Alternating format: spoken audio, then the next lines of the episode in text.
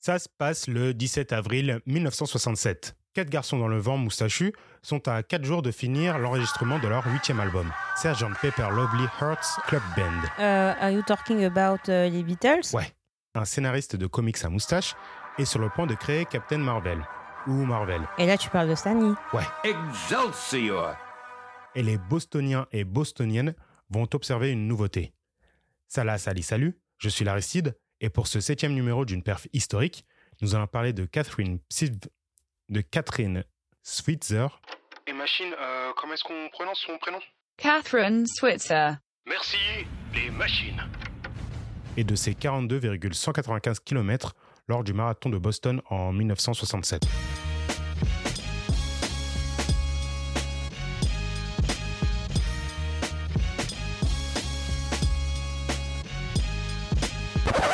Née le 5 janvier 1947 à Hamburg, dans ce qui était l'Allemagne occupée, Catherine Virginia Switzer, dit Cathy Switzer, est une coureuse de 20 ans au moment de notre histoire. Une coureuse, certes, mais amateur.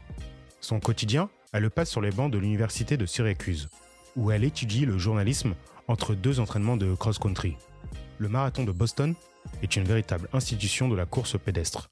Créé en 1897, c'est le plus vieux marathon du monde en ancienneté, et il fête ses 70 ans en 1967. En outre, son logo a pour emblème la représentation d'une licorne, et je trouve ça très marrant. C'est en signant de ses initiales KS qu'elle s'est inscrite. Pourquoi cette facétie Le marathon est interdit aux femmes. Pourquoi ce règlement? Il y a risque évident de, je cite, décalage de leur utérus, voire même de la perte de celui-ci, comme nous le rappelle la doctoresse du sport allemande, Gertrude Pfister. Ah ok, c'est plus clair. Alors, je tenais à préciser qu'il ne fallait pas blâmer uniquement les États-Unis et l'Allemagne sur le sujet. Cette vision était globale. Tout le monde pensait la même chose. La preuve en est, le marathon de Paris n'était pas autorisé aux femmes à la même époque. Comment s'est-elle présentée sur la ligne de départ? Maquillée, avec du rouge à lèvres, un serre-tête et affublée du dossard 261. J'espère qu'elle a pas oublié de mettre du vernis. Le message était clair. Cathy n'a aucunement l'intention de cacher qui elle est et elle compte bien terminer ses 42 km coûte que coûte. Elle sera accompagnée d'Arnie Briggs, son coach, et de Tom Miller, son copain de l'époque. Un type qui s'entraînait au lancer de marteau pour les JO de Mexico 1968. Je vous laisse imaginer le gabarit. Cette aide ne sera pas de trop. L'étudiante sera attaquée physiquement tout au long de la course. Des coureurs, mais aussi des organisateurs. En vain et devant les objectifs de tous les photographes de la course.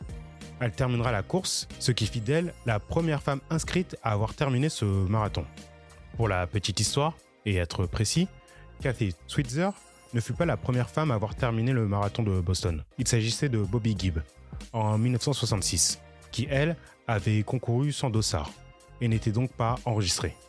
Elle sera d'ailleurs couronnée vainqueur féminine des éditions de 1966, 1967 et 1968, à posteriori. Bobby sera d'ailleurs l'inspiratrice de l'action de Cathy, grâce à laquelle elle comprit que faire le marathon n'était pas impossible pour une femme. Pour toutes ces raisons, et bien d'autres encore, ces 4 heures et 20 minutes constituent ce que l'on peut appeler une perf historique.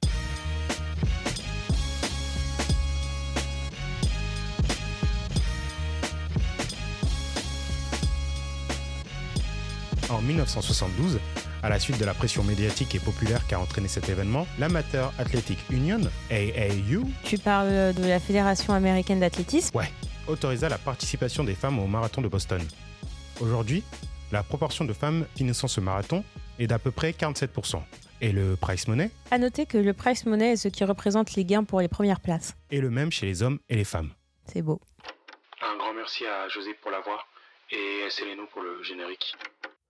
Créé en 1900, créé en 1897, créé en 19 créé en 1998.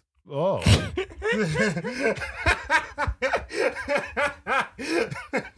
Elle mettait dyslexique des chiffres. De ouf. Hum,